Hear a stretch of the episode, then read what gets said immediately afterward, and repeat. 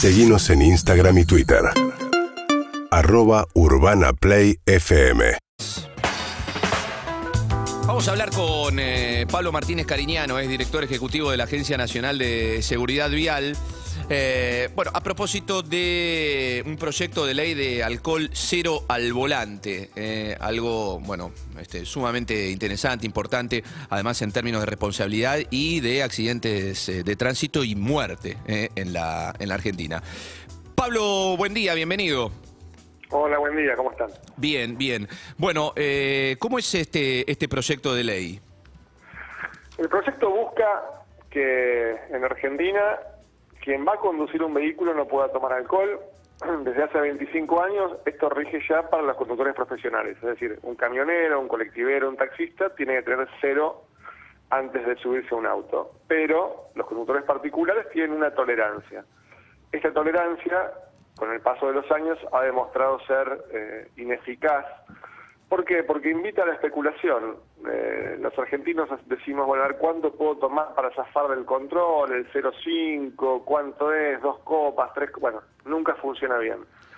Y entonces, si tenemos en cuenta que en Argentina, en uno de cada cuatro siniestros viales que terminan con algún muerto, hubo alcohol en sangre, si tenemos en cuenta que en las nueve provincias que ya tienen alcohol cero, los resultados son muchísimo mejores, y finalmente, si miramos hacia alrededor y vemos que países como Brasil, Paraguay, Uruguay tienen alcohol cero y los resultados han llegado, es que creemos que Argentina tiene que ponerse en ese nivel y dar un paso ad- adelante hacia un país más seguro y dejar atrás una ley que ya demostró este, que no sirve y que aparte tiene ya casi 30 años. Sí, hay un, hay un registro eh, que tiene que ver con, bueno, podríamos decir, los jóvenes, ¿no? Que son los que este, mayormente tienen la, la- la causa de muerte con eh, accidentes eh, viales, eh, o por lo menos con menores de 35 años.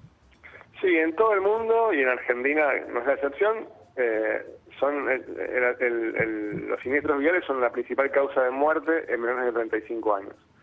Eh, entonces es importantísimo que los chicos, los jóvenes, entiendan que conducir un vehículo eh, es una enorme responsabilidad y que lo tienen que hacer cuidándose. Eh, por eso hay muchísimos países que tienen para los principiantes, de hecho también lo tiene la ciudad de Buenos Aires. Eh, para los principiantes tienen alcohol cero hasta que tienen dos años de licencia.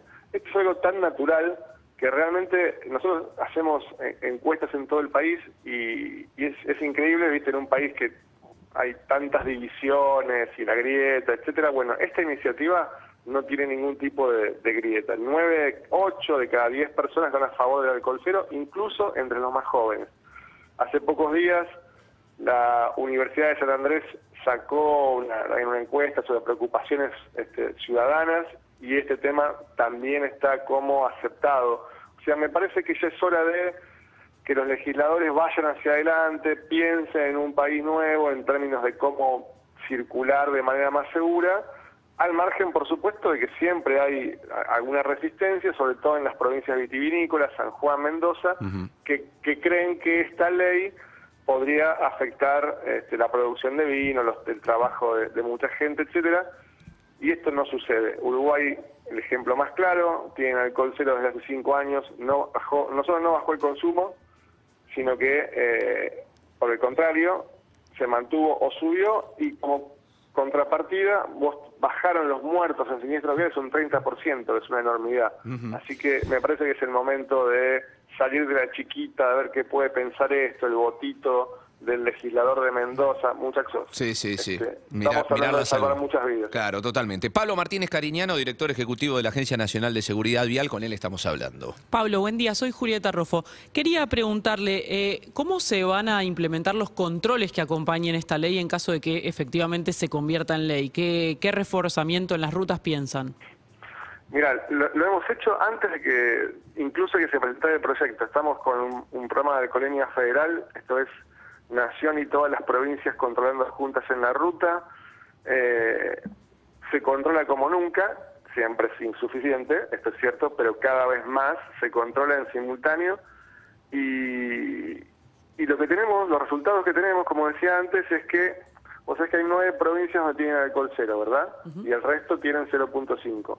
en aquellas provincias donde hay alcohol cero, en todos los controles que hacemos, mucho más conductores dan cero. Es decir, no toman un poquito, una copita, no. Dicen, bueno, no se toma, no se toma. Eh, y esto demuestra que el mensaje es claro, cuando el mensaje es claro, la especulación desaparece. ¿Qué, se, ¿Qué se tiene que hacer? Seguir reforzando controles, invertir en alcoholímetros, capacitar gente, eh, y por supuesto llamar también a este, la, responsabilidad de, este, de numerosos actores, desde los dueños de los boliches que este, donde los jóvenes consumen alcohol, hasta, saltando el, al otro extremo, eh, hasta nosotros, hasta, hasta los comunicadores mismos o hasta la difusión de determinadas este, modas en el sentido de que eh, tomar alcohol, fumarse un faso, empastillarse, ir a 110 al, al party está bueno y vende disco, vende música, y después te mata a los pibes. O sea, tenemos que hacernos cargo de que la seguridad vial es un tema de salud pública y desde todos los sectores contribuir para tener un país con menos muertos y menos heridos en las rutas. Hola, ¿cómo estás? Soy Ari Gergot. Eh, estamos hablando aquí de autos, eh, de rutas, pero también quería preguntarte por lanchas. Vos sabés que en el Delta, el Tigre, pasa bastante, eh, que no hay ningún tipo de control. Quería saber si esta ley también va a incluir lanchas, por ejemplo, o si esto solo se limita a los autos. No, esta es la Ley Nacional de Tránsito, es para vehículos automotores. todo lo que es sobre el agua ya es competencia de prefectura. Eh, no quisiera hablar de lo que no sé. realmente no sé cómo es la, regulación ahí y no quisiera decir tonterías. Claro, habrá que tener una también una este, sanciones muy fuertes eh, para, para aquellos que den positivos como para, este, bueno, hijos del rigor, como se dice habitualmente, tomar conciencia de, esto. Eh, Pablo Martínez Cariñano, director ejecutivo de la Agencia Nacional de Seguridad Vial, gracias por este tiempo. Pablo. A ustedes, muy buenos días, gracias. Chao, buen día, gracias. UrbanaPlayFM.com